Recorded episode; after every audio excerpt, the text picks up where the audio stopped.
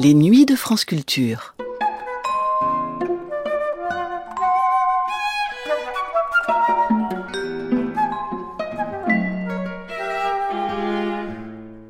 En 1966, les auditeurs de France Culture entendaient Jacques Lacan parler d'une œuvre qui aura dominé le monde, Alice au pays des merveilles. Du regard qu'il portait sur cette œuvre, nous allons avoir un aperçu. Il y avançait, pour reprendre ses propres mots, que c'était la psychanalyse qui pouvait rendre compte le mieux de l'effet produit sur le lecteur par le roman de Lewis Carroll et exposer pourquoi il était l'un des exemples les plus parlants de la sublimation dans l'œuvre d'art. Jacques Lacan, à propos de Alice au pays des merveilles de Lewis Carroll, extrait de l'émission Analyse spectrale d'Alice, proposée par Jacques Brunus le 31 décembre 1966 sur France Culture. Mise en onde, Claude Roland-Manuel et Alain Barou. Le docteur Jacques Lacan vous parle. De toutes sortes de vérités, Lewis Carroll, par son œuvre, donne l'illustration et même la preuve. De vérités qui sont certaines, bien que non évidentes. On y discerne que sans user d'aucun trouble, on peut produire le malaise, mais que de ce malaise, il découle une joie singulière. Je porte l'accent là-dessus d'abord pour écarter la confusion qui menace si j'avance, que c'est la psychanalyse qui peut rendre compte le mieux de l'effet de cette œuvre. C'est qu'aussi bien, ce n'est pas cette psychanalyse qui court les rues. Seule la psychanalyse éclaire la portée d'objet absolu que peut prendre la petite fille. C'est parce qu'elle incarne une entité négative, qui porte un nom que je n'ai pas à prononcer ici si je ne veux pas embarquer mes auditeurs dans les confusions ordinaires. De la petite fille, Lewis Carroll s'est fait le servant. Elle est l'objet qu'il dessine. Elle est l'oreille qu'il veut atteindre. Elle est celle à qui il s'adresse véritablement entre nous tous. Comment cette œuvre nous atteint-elle tous après cela? Ne se conçoit bien qu'à une théorie déterminée de ce qu'il faut appeler le sujet, celle que la psychanalyse permet? Là-dessus, la curiosité s'enquiert de savoir comment Lewis Carroll en est-il venu là. La curiosité restera sur sa fin, car la biographie de cet homme, qui teinte un scrupuleux journal, ne nous en échappe pas moins.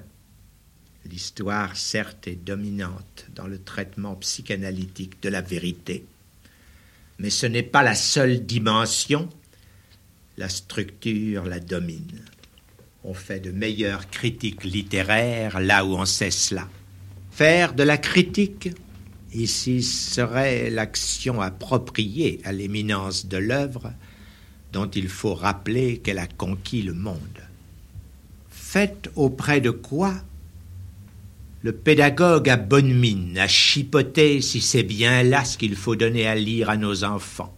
Il faut dire hein, que le comble du ridicule là-dessus est représenté par un psychanalyste, pourtant averti, disons son nom, Schilder, qui dénonce dans cette œuvre, l'incitation à l'agressivité et la pente offerte au refus de la réalité. On ne va pas plus loin dans le contresens sur les effets psychologiques de l'œuvre d'art. Donc, il faudrait interroger ce qu'on pourrait appeler d'abord le roman mythique, d'un terme vague qui irait prendre ses racines dans tous les sens et bien loin. Il faudrait vite en revenir avec ce repère précieux que justement le pays des merveilles, l'au-delà du miroir, le couple angoissant de Sylvie et Bruno échappés du pays d'ailleurs, ne sont ni des mythes ni du mythe, et que l'imaginaire est à en distinguer. Le texte ni l'intrigue ne font appel à aucune résonance de signification qu'on appelle profonde on n'y évoque ni genèse, ni tragédie, ni destin. Alors, Comment cette œuvre a-t-elle tant de prise C'est bien là le secret, et qui touche au réseau le plus pur de notre condition d'être. Le symbolique, l'imaginaire et le réel les trois registres par lesquels j'ai introduit un enseignement qui ne prétend pas innover, mais rétablir quelque rigueur dans l'expérience de la psychanalyse, les voilà, jouant à l'état pur dans leur rapport le plus simple. Des images ont fait pur jeu de combinaison, mais quels effets de vertige alors n'en obtient-on pas?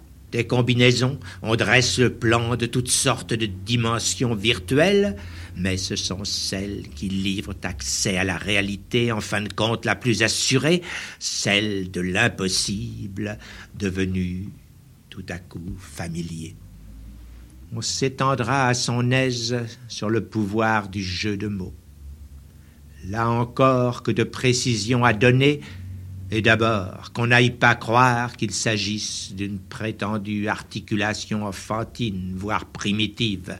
Je n'en donnerai pour preuve que d'en trouver le meilleur style dans la bouche du railleur qui bafoue une oie pédante, lui parlant de syllégisme, ce qu'elle gobe, sans s'apercevoir qu'elle ira porter partout de ce mot son identité de pauvre toqué. Silly méchanceté là-dedans, salubrité, et parente du trait à relever que le jeu de mots dans Carole est toujours sans équivoque.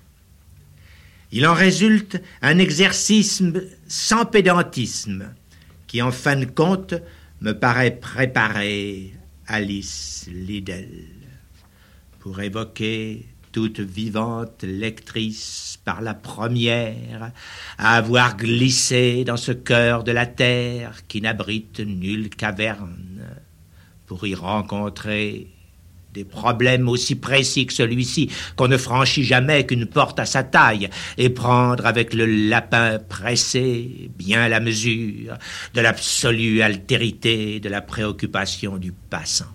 Que cette Alice, dis-je, aura quelque exigence de rigueur, pour tout dire, qu'elle ne sera pas toute prête à accepter qu'on lui annonce l'arithmétique en lui disant qu'on n'additionne pas des torchons avec des serviettes, des poires et des poireaux, bourde bien faite pour boucher les enfants au plus simple maniement de tous les problèmes dont ensuite on va mettre leur intelligence à la question. Ceci est transition puisqu'après tout je n'ai pas le temps, mais seulement de pousser des portes sans même entrer où elles ouvrent, pour en venir à l'auteur lui-même en ce moment dommage, qu'on ne lui fait justice, à lui comme à aucun autre, si l'on ne part pas de l'idée que les prétendues discordances de la personnalité n'ont de portée qu'à y reconnaître la nécessité où elles vont. Il y a bien comme on nous le dit. Lewis Carroll, le rêveur, le poète, l'amoureux, si l'on veut, et Lewis Carroll, le logicien, le professeur de mathématiques. Lewis Carroll est bien divisé, si cela vous chante, mais les deux sont nécessaires à la réalisation de l'œuvre. Le penchant de Lewis Carroll pour la petite fille impubère ce n'est pas là son génie. Nous autres psychanalystes n'avons pas besoin de nos clients pour savoir où cela échoue à la fin, dans un jardin public. Son enseignement de professeur n'a rien non plus qui casse les manivelles. Hmm.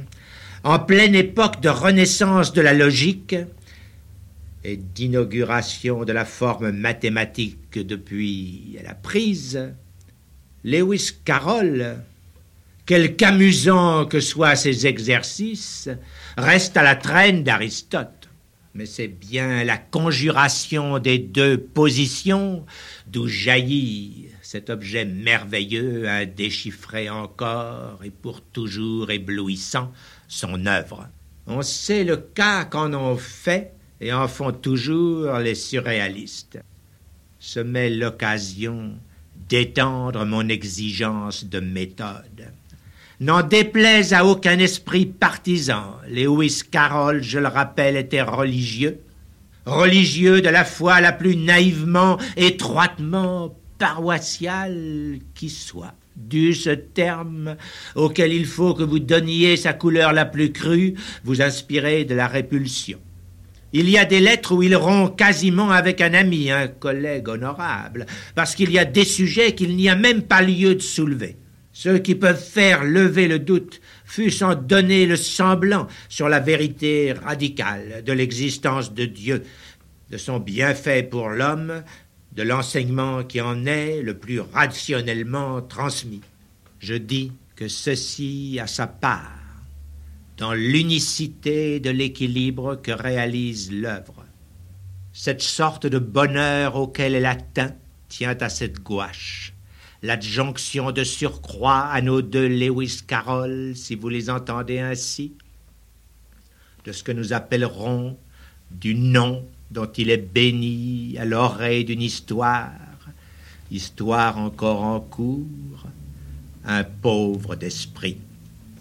Je voudrais dire ce qui m'apparaît la corrélation la plus efficace à situer Lewis Carroll, c'est l'épique de l'ère scientifique. Il n'est pas vain qu'Alice apparaisse en même temps que l'origine des espèces, dont elle est, si l'on peut dire, l'opposition. Registre épique donc, qui sans doute s'exprime comme idylle dans l'idéologie. La corrélation des dessins, dont Lewis Carroll était si soucieux, nous annonce les bandes. J'entends les bandes dessinées. Je vais vite pour dire qu'en fin de compte, la technique y assure la prévalence d'une dialectique matérialisée, comme entendent au passage ceux qui le peuvent. Illustration et preuve, ai-je dit, c'est ainsi, sans émotion, que j'aurais parlé de cette œuvre, et il me semble en accord avec l'ordre authentique de son frémissement. Pour un psychanalyste, elle est cette œuvre un lieu élu à démontrer la véritable nature de la sublimation dans l'œuvre d'art. Récupération d'un certain objet, ai-je dit dans une autre note que j'ai faite récemment sur Marguerite Duras, dont j'aurais bien aimé l'entendre aussi parler de l'œuvre en romancière. C'est toujours à la pratique que la théorie, enfin, a à passer la main. How doth the little crocodile improve his shining tail and pours the waters of the Nile upon each shining scale? How cheerfully he seems to grin, how neatly spread his claws, and welcomes little fishes in with gently smiling